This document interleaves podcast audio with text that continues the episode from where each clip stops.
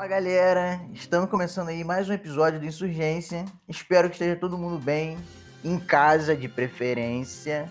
E antes de qualquer coisa, queria agradecer todo mundo que ouviu, curtiu, compartilhou nosso último episódio, onde a gente entrevistou a Sara do, do Caos Filosofia, a galera que deu feedback, deu palavras de incentivo, etc. Tudo isso aí é muito importante para a gente seguir produzindo conteúdo buscando melhorar, que também é importante, né? Aqui comigo, à minha esquerda, é meu companheiro de bancada, Alex Camacho. Fala galera, tudo bom? Mais um prazer estar aqui, mais um artista incrível. Não tenho frase de impacto, porque quem faz isso é o Marcão. Mas tô bem. Isso que é importante, né? frase de impacto é de menos, o importante é estar bem. Seguindo aqui na bancada, participando pela segunda vez, a tatuadora, artista visual Mari Dagli, que enviou um áudio pra gente dando seu depoimento sobre essa relação entre a arte e a importância dela para nossa saúde mental no nosso episódio onde a gente abordou esse tema. É, se apresenta aí pra galera, Mari. E aí, gente, tudo bem? Eu tô muito feliz de estar aqui, entrevistada por vocês. Esse programa tão legal. Também não tenho frase de efeito, mas eu imagino que se o Alex está na esquerda, eu estou na direita. Eu tô um pouco chateada com isso. não, tá. A gente tem sete esquerdas, essa é a questão. É. Tem sempre muitas esquerdas aqui dentro. São Ninguém Isso. Exatamente. Essa frase de impacto foi melhor ainda, pô.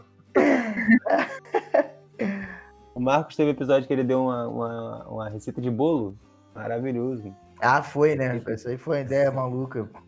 Deu certo. Ficou ótimo. E a receita era longona, tá ligado? Dois ovos, você bate, açúcar. Rapaz, inteiro. e era bolo, tá ligado? Bolo de bolo? Tá ligado. Então, era só, então, tipo, eu só precisava listar os ingredientes. Eu falo rapidão, né? Parece que eu tô fazendo um rap. Você conhece? E é isso. E eu. Vamos pra entrevista.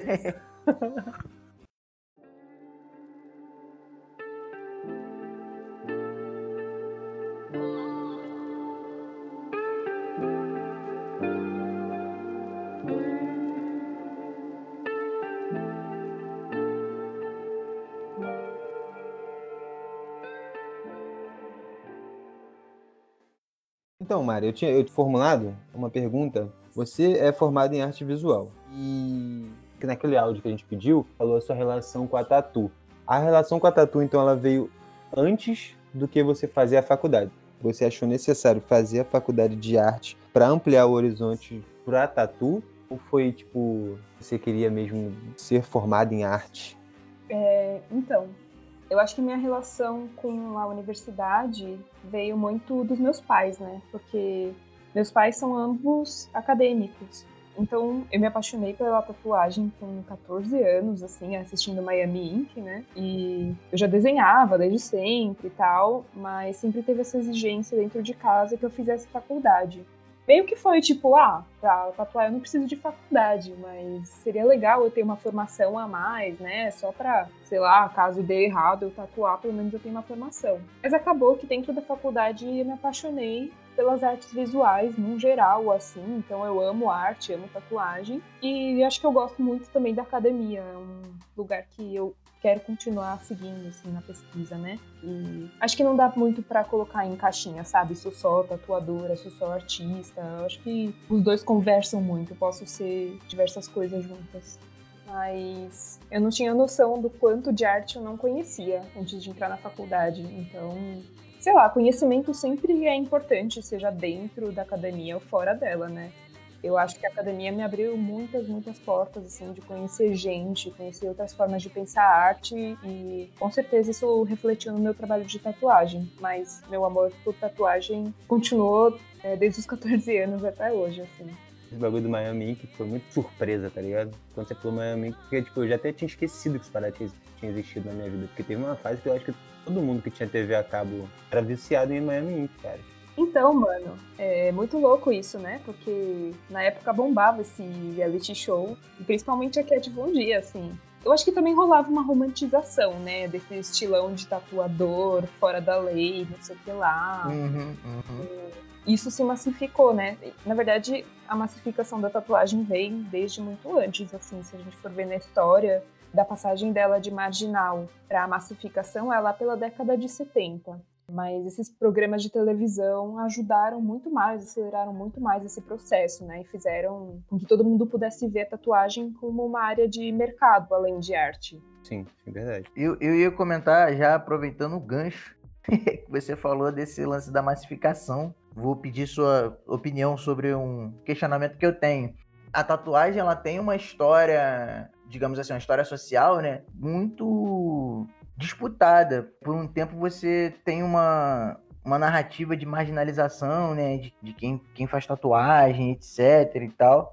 Mas também, por outro lado, a tatuagem, ela é um elemento, pelo menos a meu ver, de construção da identidade daquele indivíduo, né, né de, de uma afirmação e tal. Só que de uns tempos para cá, o que eu observo é justamente a massificação. E talvez, por exemplo, um, um, um reality, né, seja um, um caminho para essa massificação da tatuagem. Você acha que como é que fica essa questão assim da, da tatuagem enquanto esse marcador de, de identidade, de como é que eu vou dizer, de você construir uma identidade, isso não, você acha que se perde ou se você acha que isso ainda está em disputa a partir do momento que, que tatuagem vira uma coisa extremamente massificada?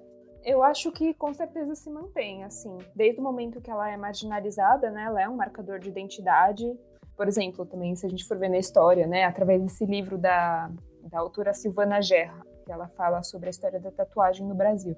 E aí ela menciona os marinheiros, por exemplo se uhum, tatuavam uhum. como uma forma de. É, bom, como eles faziam muitas viagens, eles podiam morrer em naufrágio, então eles tatuavam o nome deles ou uma cruz tal, para serem reconhecidos e para terem direito a um enterro próprio, né? Porque iam ver que eles têm a cruz, então iam saber que eles eram cristãos e iam enterrá-los propriamente. Eu acho que até hoje em dia existe esse marcador de identidade, sim, mas como você falou, através da massificação isso é um pouco diferente hoje em dia. Virou muito mais um bem estético do que esse período mais antigo, né, da tatuagem é, urbana no Brasil.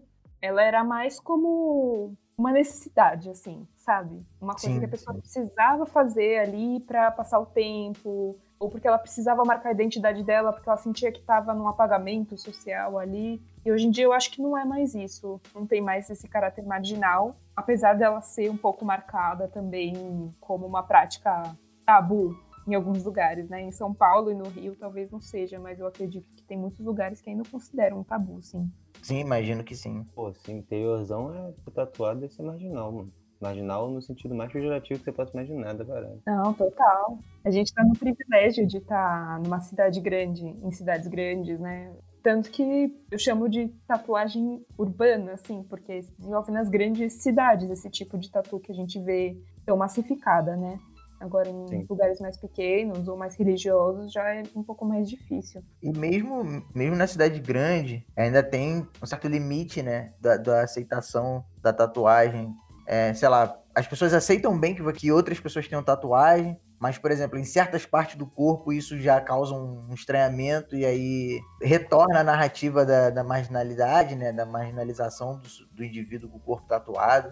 Quer dizer, me, mesmo numa metrópole assim como São Paulo, Rio de Janeiro, esses momentos eles acabam voltando em determinadas situações, né? Se for numa cidade do interior, então aí que é mais difícil ainda, independente de onde seja a tatuagem, qual seja o desenho. É, você tem razão, você tem total razão. É, na cidade também tem, e acho que principalmente a gente tem que pensar em quais corpos que tá essa marginalização, né? A cidade grande. É, qual tipo de tatuagem que é, é, tabu ainda na cidade grande, né? Porque, tipo, um desenho renascentista na pele de alguém, de um empresário branco, não, não vai ser uma coisa que, que vai gerar um, um preconceito, assim. É, é complicado essa questão da tatuagem, acho que ela, por um lado, ela tá marginal e por outro, ela tá super inserida no circuito do capitalismo, enfim, é um pouco sim, sim. conflitante.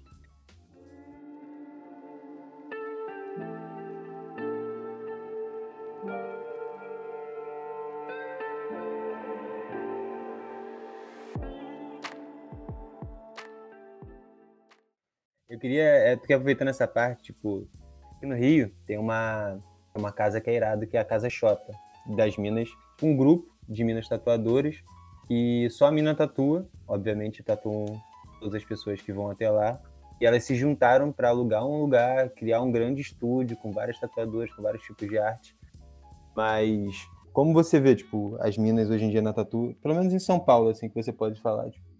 Então, pela minha experiência, assim, eu acho que não dá para me basear na minha experiência, porque eu sinto que eu tive muita sorte de sempre cair em estúdios com. Teve estúdios com maioria masculina, mas os caras me respeitavam bastante, sabe? Então uhum. nunca rolou algum tipo de abuso, assim, nada disso.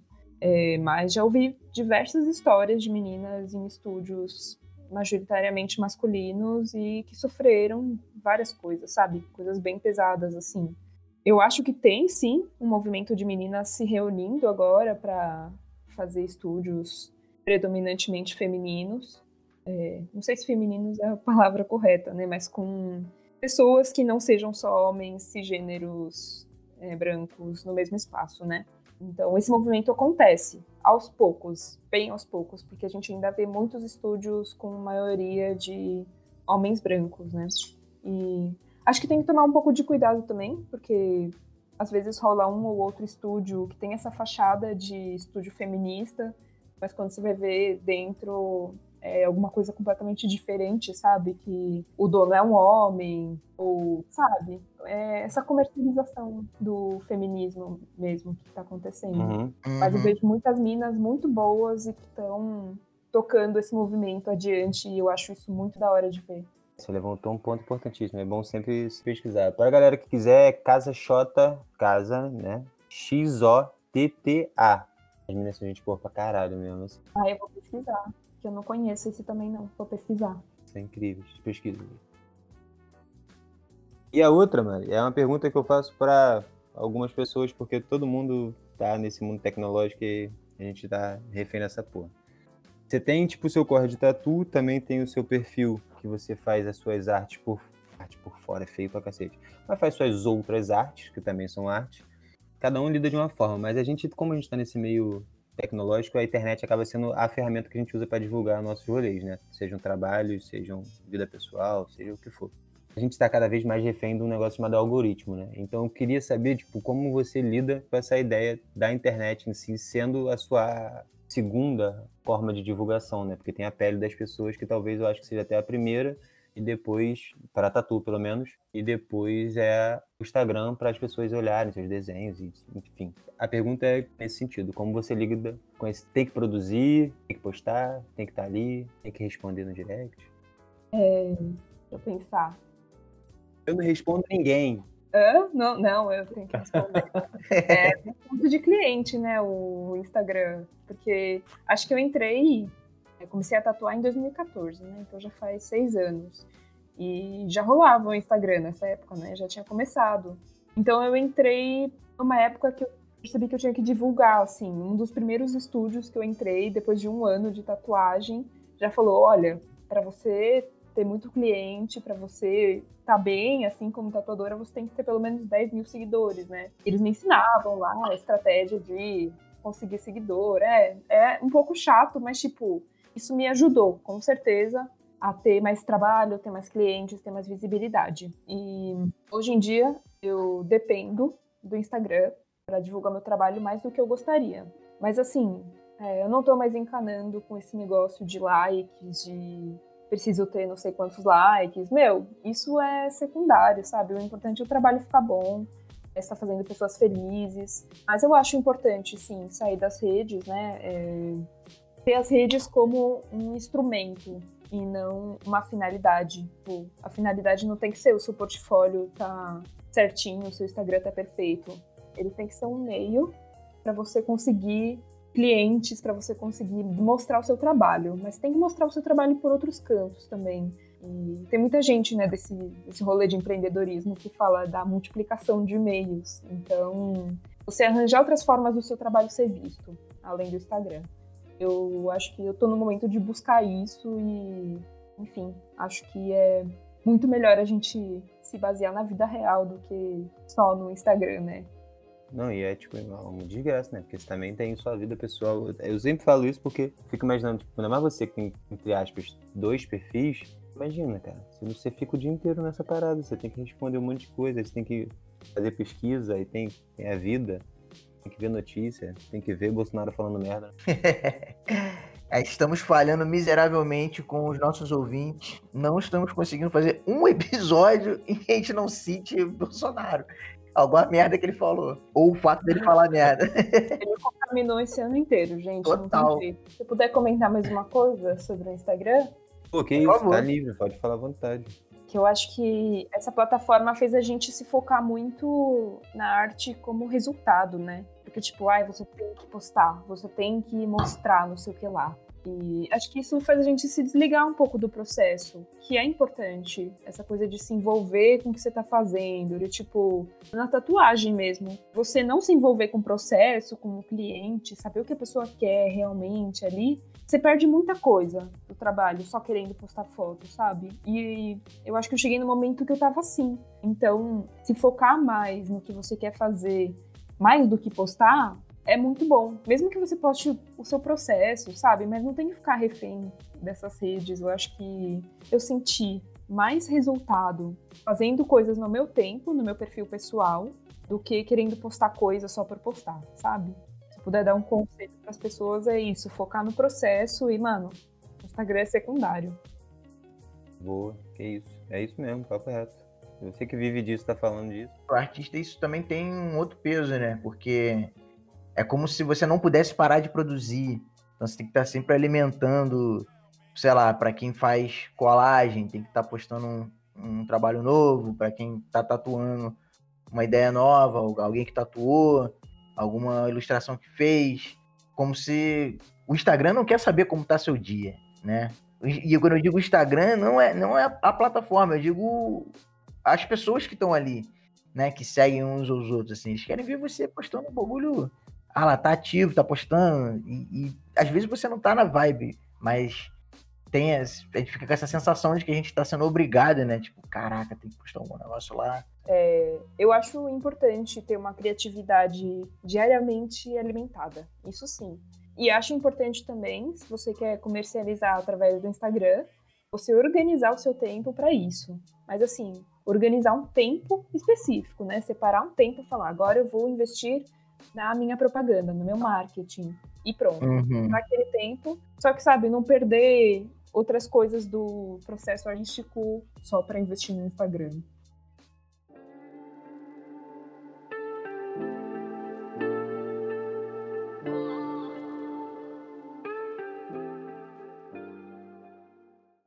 Bom, geralmente, uh, essa pergunta que a gente faz nesse, nessa altura do, do podcast é sobre os desafios da arte.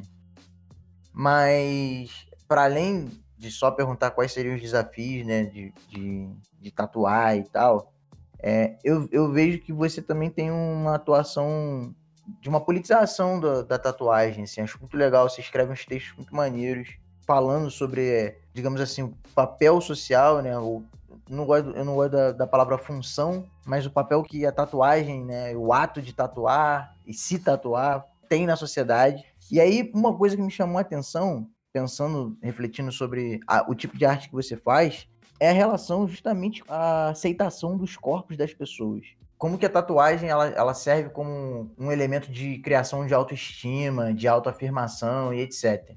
E aí, a pergunta que eu quero fazer é o, como que isso desafia você, porque o seu trabalho, muitas das vezes, ele, especialmente quando você vai tatuar, fazer tatuagem em alguém, ele é um trabalho meio que de mão dupla, né? Não é só como você criar uma, uma ilustração e jogar ela, jogar ela numa, numa folha em branco. Você joga ele no, no corpo de uma outra pessoa e aquela imagem tem um significado para aquela pessoa. Então é uma construção conjunta. Como que você lida com esse processo de, de criação que é bem diferente? Nossa, não lido. não sei lidar, sinceramente, mano. Ah, isso é uma das coisas que eu sinto ser mais complexo, assim, né, na tatuagem, porque para uma galera é muito fácil, assim, né? Você tem a sua, o seu desenho autoral E as pessoas vêm atrás do seu desenho autoral e você só faz isso. Tem outros que só fazem o que as pessoas querem, o que as pessoas encomendam. Eu acho que eu tô tentando achar um equilíbrio entre os dois, mas é muito difícil, sabe? Eu acho importante você prestar atenção no desejo do, do que as pessoas vêm pedir. Tipo, com certeza eu amo fazer isso, eu acho que tem um valor terapêutico, para a pessoa, tem um valor de né, embelezamento do corpo também, mas não é só isso, é também de criação de identidade ali. E para mim, a compensação, é claro que tem uma compensação financeira, mas também tem uma compensação de tipo tá fazendo um trabalho que ajuda a pessoa, né? Além de estar tá também desenvolvendo um estilo meu. Mas é um pouco difícil achar esse equilíbrio, assim. É, eu acho que por enquanto o que eu encontrei de equilíbrio nessa relação foi pegar pedido das pessoas e fazer no meu estilo, sabe? Desenvolver no meu estilo, possivelmente dentro do que aquela pessoa quer. E se ela quiser uma coisa muito diferente, eu encaminho para outro tatuador, porque tem uma diversidade muito grande de pessoas que podem fazer trabalhos de outros estilos muito melhor que eu, né? É, eu acho que antigamente tinha essa noção de que o tatuador pode fazer de tudo, pode fazer diversos trabalhos, diversas línguas diferentes. Ele pode fazer um oriental, pode fazer um tradicional, pode fazer um new school. Acho que ainda existe tatuadores que fazem de tudo, mas eu prefiro essa linha, assim, sabe? Fazer o que tá dentro do meu limite estético, né? Mas realmente, ó, é uma coisa complicada, não só para mim, viu? Acho que para vários. Ah, imagino, imagino. Até porque é, as demandas são muito diferentes, né? E as, não só as demandas, mas também as possibilidades que o, que o tatuador tem. E acaba sendo um processo negociado, né? Parte do desafio deve ser essa negociação do, de como fazer, de se é possível, se não é possível, né? Sim, exato. É completamente uma negociação, assim, né? É, tem coisas na tatuagem que não são factíveis. Às vezes a pessoa vem com uma ideia mirabolante, assim, você tem que falar, mano, mas não dá para você colocar 20 nomes dentro de um quadradinho de 3 centímetros, sabe? Então vamos limpar essa ideia tal. Acho que aí entra o papel da técnica, né? Mas também tem um papel poético que a gente pode fazer, de, tipo, ajudar a pessoa a entender o que, que ela quer, porque às vezes é difícil da pessoa que não tem um. Não sei se essa palavra tá certa, né? Conhecimento estético, talvez, de construção de imagem. É, a gente entra nessa parte também, né? Enfim, o tatuador é um profissional que pode te ajudar, mas a palavra final acho que tem que ser do cliente. Esse acordo é um acordo. Tem um pouco do de cada um nesse contrato que é a tatuagem. É um contrato, um contrato pro resto da vida, né? Aham. É, uma. Como chama isso? Um pacto de sangue. um pacto de sangue, literalmente. É, é tipo, dói, filho. Dói. Uhum. A galera que fala que tatuagem não dói, ó, dor é relativa, eu tô ligado, mas não dói é sacanagem. Eu não sei, deve ter alguém que entra e, tipo, realmente não faz nenhum calafrio, mas já tatuou uma pessoa que é como se ela estivesse tomando um café durante uma tatuagem. Putz, tem, viu? Assim, deve sentir um incômodo, mas não é incômodo o suficiente pra pessoa falar que dói. Que... Travadinha na mão, assim, tá ligado? Aquela. Hum, é, não, não. Tem gente que realmente é muito resistente à dor. Eu faço um drama show de bola, assim. Um drama... Não, eu, sou... eu sofro calado. A primeira vez que eu fui fazer tatuagem, aí fui fazendo as costas, aí o, o tatuador tava desenhando lá e tal, eu, mó silêncio, né? Eu caladão. Só que, pô, nem tudo a gente reage verbalmente. Aí o tatuador perguntava assim: calor, moleque? Dezembro, tá ligado? O tatuador perguntava assim: tá com frio, cara? Que eu tô arrepiado. não, tô com frio, não. O bagulho arranhando minhas costas. Cara, eu vou falar que, tipo, eu já fiz em alguns lugares, tipo, mano, coxa, mano, até a canela é suave, mas a costela, mano Juro é. pra você, assim, é um bagulho insuportável. É onde o pessoal mais reclama, que eu ouvi, assim, onde o pessoal mais reclama mesmo. Insuportável, porque parece que você meio que não tem controle do, da sua respiração, sabe? Você não consegue, tipo, entender a respiração e o cara. E, e tipo, na época era uma, é, uma, é uma frase, né? Falei, pelo amor de Deus, faz, tipo, três letrinhas seguidas, tranquilo. Aí o resultado é que tá um pouco estouradinho hoje. Mas assim, o resto, o resto eu tô fazendo dramão. Não é que mata, mas dói. Eu acho que vai muito de comparação a tatuagem.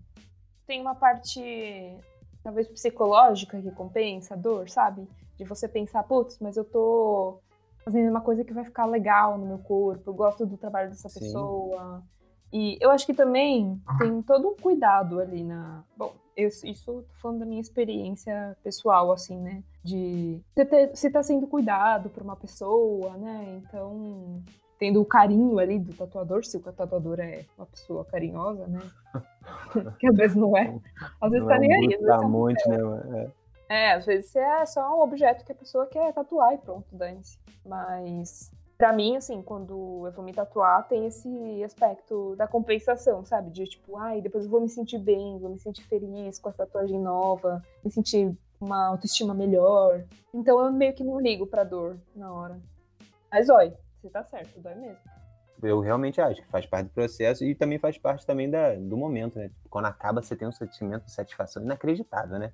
Você fala, porra. Pô, exatamente. É tipo, graças a Deus e tô bonito, sabe? Ai, graças a Deus. Tá eu costumo pensar esse processo de, de estar fazendo a tatuagem partir de um conceito da antropologia que é o conceito de liminaridade, que é assim, tem um ritual de passagem, né? Que é um ritual transformador. Então, antes do ritual de passagem você é A e depois do ritual de passagem você é B. Mas durante, você não é nada, sabe qual é? Você tá no, limbo, é isso que a gente chama de liminaridade. E aí, eu, eu costumo pensar que o momento que o cara tá ali, ou, ou a mina tá ali te desenhando e riscando a sua pele, é o momento em que você deixou de ser, né? Porque já começou o desenho, mano. Então, você já deixou de ser o que era antes e ainda não é o, aquilo que você vai se tornar é, a partir do momento que a pessoa finaliza o desenho que tem para fazer em você. Então, acho que esse processo da dor acaba se misturando com essa coisa de, de ritual de passagem, sabe? Tem um, um, momento em que você vai lá no, no, fundo do poço e depois você ressurge com uma, uma, coisa nova. Eu fico encarando dessa maneira. É tipo um treinamento, né? Do, do desenho animado que o herói vai lá tá sofrendo, mas, pô, depois ele vai voltar com a autoestima lá em cima. É, esse é o meu. A forma de eu superar a dor na tatuagem. Não, total tem uma coisa de ritual, assim, na tatuagem, né? Tanto que se você for ver em povos não urbanos, não ocidentais, assim, que se tatuam, que não usam máquina, você vê, tipo, uns rituais bem intensos de marcação corporal. Não é essa coisa de boa, clean que a gente tem aqui. Uhum. E eu acho que isso é uma marca ainda mais forte, né? De, desse ritual. Tipo, não é só o resultado da tatuagem na pele, é todo aquele processo que você vai vivenciar e vai ser transformador. Tipo, tanto faz quem você vai ser depois. É, vai ficar marcado na sua pele, mas aquele processo é muito importante, né? Aquele momento de você estar tá vivendo aquilo que vai ficar marcado na memória, não só sua, como na de todo mundo envolvido ali, né, na comunidade. Então, Sem dúvida. Pensar nesse processo, acho que é uma parte essencial dessa transformação da tatuagem. Agora imagina se a gente falou de mecanização, né, das coisas. Imagina se mecanizarem a tatuagem, tipo, sei lá, se você Pô. puder fazer um dia tatuagem em casa. Eu acho que não vai ter mais tanto mesmo sentido de você ir num estúdio, da pessoa te atender, dela fazer o desenho, sabe? Caraca, eu nunca parei pra pensar nisso. É fantástico. Porque eu me sinto ligado ao meu tatuador, sabe? Sim, sim. É, é muito isso, assim. Ele não é o meu amigo, não, né? mas eu me sinto ligado a uma pessoa que, pô, fez os desenhos que fez em mim. Aí eu fico assim, caraca, se um dia eu te puder fazer isso em casa, não vai ter é, esse, essa conexão some, né?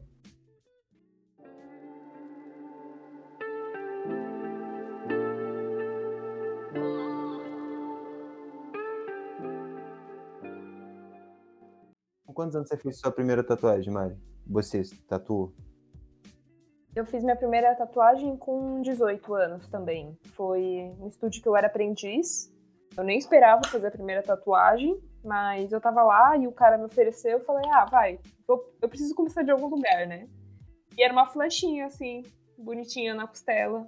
É costela, né? negócio sofrido pra caramba, mas foi um ritualzão, assim, eu voltei pra casa super feliz. A flechinha na costela, ela, ela equivale a você fechar o braço com um desenho. Exato. Você fez com quanto, Marcão? Eu fiz o. Ah, cara, eu fiz com 30. É mesmo? Primeira tatuagem, né? Caralho, que foda. Que maneiro. Você fez na, nas costas a primeira? Foi. Mas é, olha só que louco, né? Eu fiz minha primeira tatuagem mais ou menos num contexto muito parecido com o seu, né? Eu tinha acabado de, de passar pra UF, tava morando sozinho lá no Rio. Eu sou formado em contabilidade. E eu trabalhei em contabilidade por um tempo. Só que aí eu desisti, falei, não, não tá dando certo, isso é horrível, tá me fazendo mal. E aí eu resolvi começar do zero. Aí eu entrei na universidade em, em 2014 eu fiz o Enem, em 2015 eu comecei na UF Sociologia.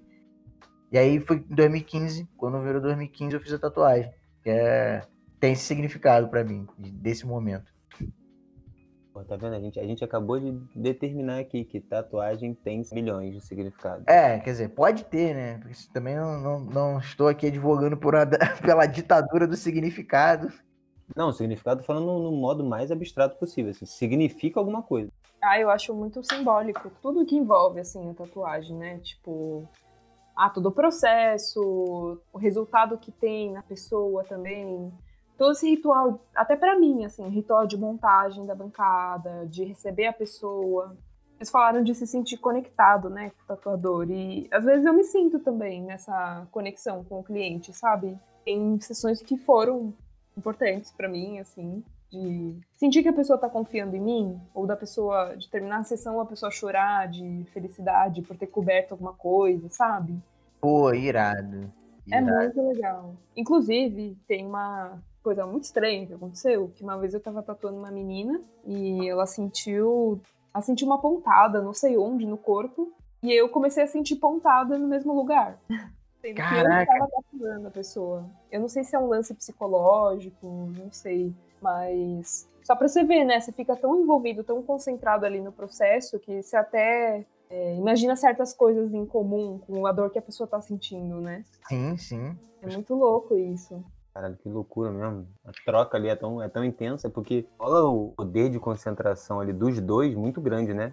Tipo, você tá concentradaça ali no fazer o desenho, e ela tá concentradaça em milhões de coisas ali, ou para fugir do desenho, ou para se conectar com o desenho, ou para ver o desenho, né? Vai que rola um, um match de, de energia aí. É, não, é, é porque tem muita coisa envolvida também no sentido cultural é, eu fico pensando assim. Por exemplo, eu fiz tatuagem muito tarde. E talvez a demora para fazer tatuagem tenha sido um processo de vencer um bloqueio que tinha mais a ver com essa questão do preconceito, de como que ia ser visto, sabe? Então, às vezes a pessoa ela tá vencendo tantos bloqueios para estar tá ali se tatuando, sabe? Que a cabeça dela tá a 10 mil por hora, então sente muitas coisas. E aí pode existir, né? Essa relação empática de quem tá tatuando aquela pessoa que tá naquele processo ali de, digamos assim, de emancipação de um, de um bloqueio que tinha e que tá vencendo para construir alguma coisa que tem um significado para ela. Pô, isso é muito maneiro. Sim, com certeza. Tem esse lado também, né? De a própria pessoa tá num momento tenso para ela, né?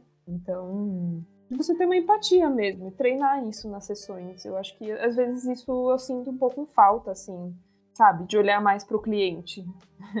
Uhum, uhum. Não só como um papel, e sim como uma pessoa que tá ali pra passar por um processo, né? Eu também sim. acho que quanto mais tatuagem se faz, você vai perdendo esse medo de se simbolizar para sempre. Às vezes fica um pouco tipo, ah, tudo bem, mais uma tatuagem, sabe? Já, já perdi esse medo. Eu acho que esse ritual de passagem também marca o momento antes e depois que você se tatuou, sabe? Tudo faz esse time, às vezes, também de dar um, dar um momento de respirar também, né, cara? Pra você não ficar super carregado o tempo inteiro. Tô falando aqui do meu lugar de privilégio de que posso fazer isso, mas, tipo, tem que seja alguns minutos, né, de repente, às vezes, fazer alguma coisa que goste, se conectar de uma forma diferente, porque, pô, quando vira mecânico é uma, é uma merda, né, cara? Imagina você tá tatuando alguém ou tá fazendo qualquer tipo de arte que você já para de sentir prazer de estar tá fazendo aquilo ali, sabe? Sim, é, exato. Assim, acho que você não vai se envolver com todo o processo, uhum. com todos, todas as vezes, né? Que às vezes, sei lá, o cliente tá fechado, ou às vezes você tá fechado pro processo naquele dia, ou sim, sim. às vezes o desenho não é algo que você tá louco para fazer, então tem várias coisas assim, né? Mas é sempre importante que tenha alguma coisa ali, algum princípio, alguma coisa que te faça querer estar tá ali, né? Porque a pessoa tá ali porque ela quer também. então é importante pensar nisso, sim, sabe? Sem se perder o prazer na coisa, não faz sentido nenhum de fazer, só pelo dinheiro, por exemplo.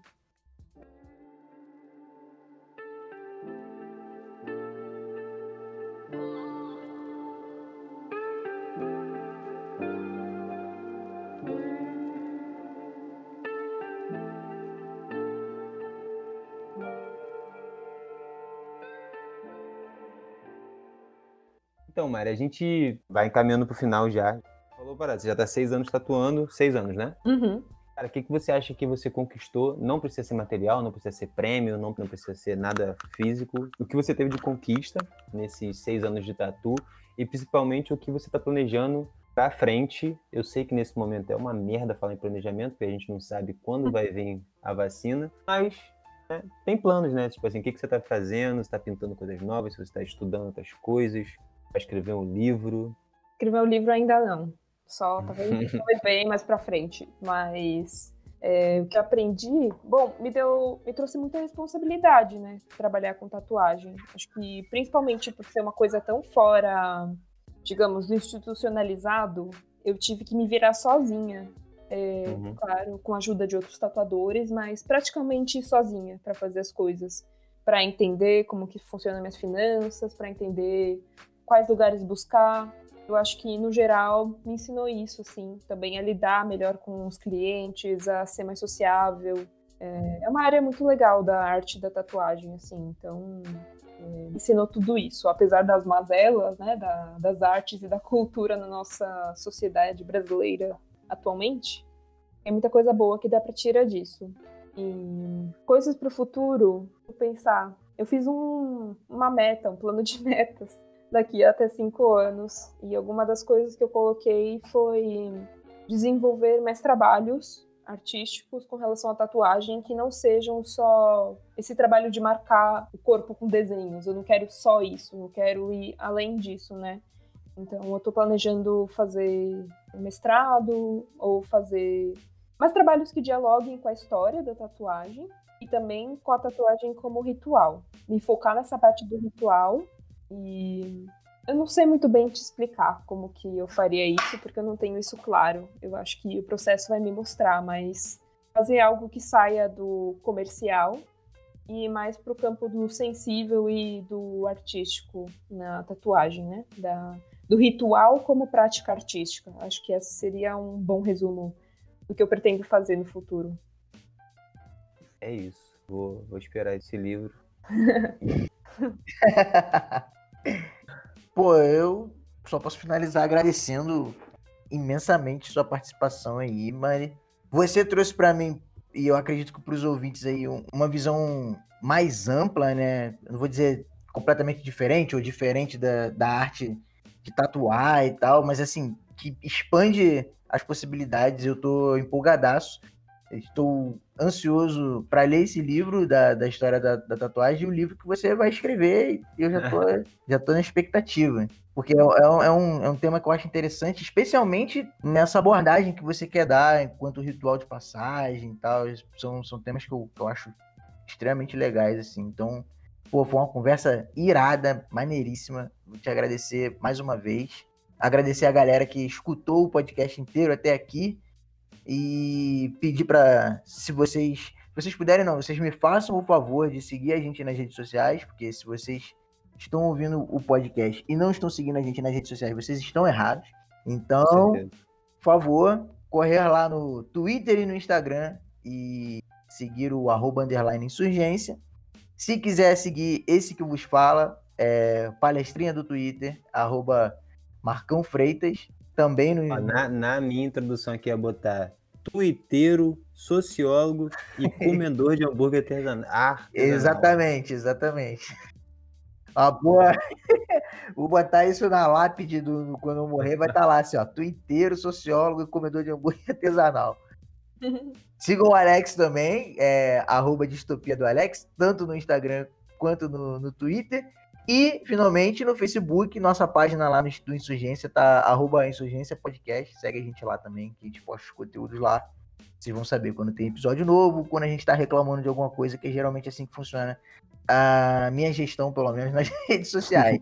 no Instagram, a gente tá postando aí efemérides todos os dias. Então, fiquem informados também sobre as efemérides, o que, que tá acontecendo naquele dia através do nosso perfil. É com você, Alex. Ó, usei o bordão de um outro podcast. Cara, é com você, Alex, é muito bom. Cara, eu queria agradecer demais a Mari.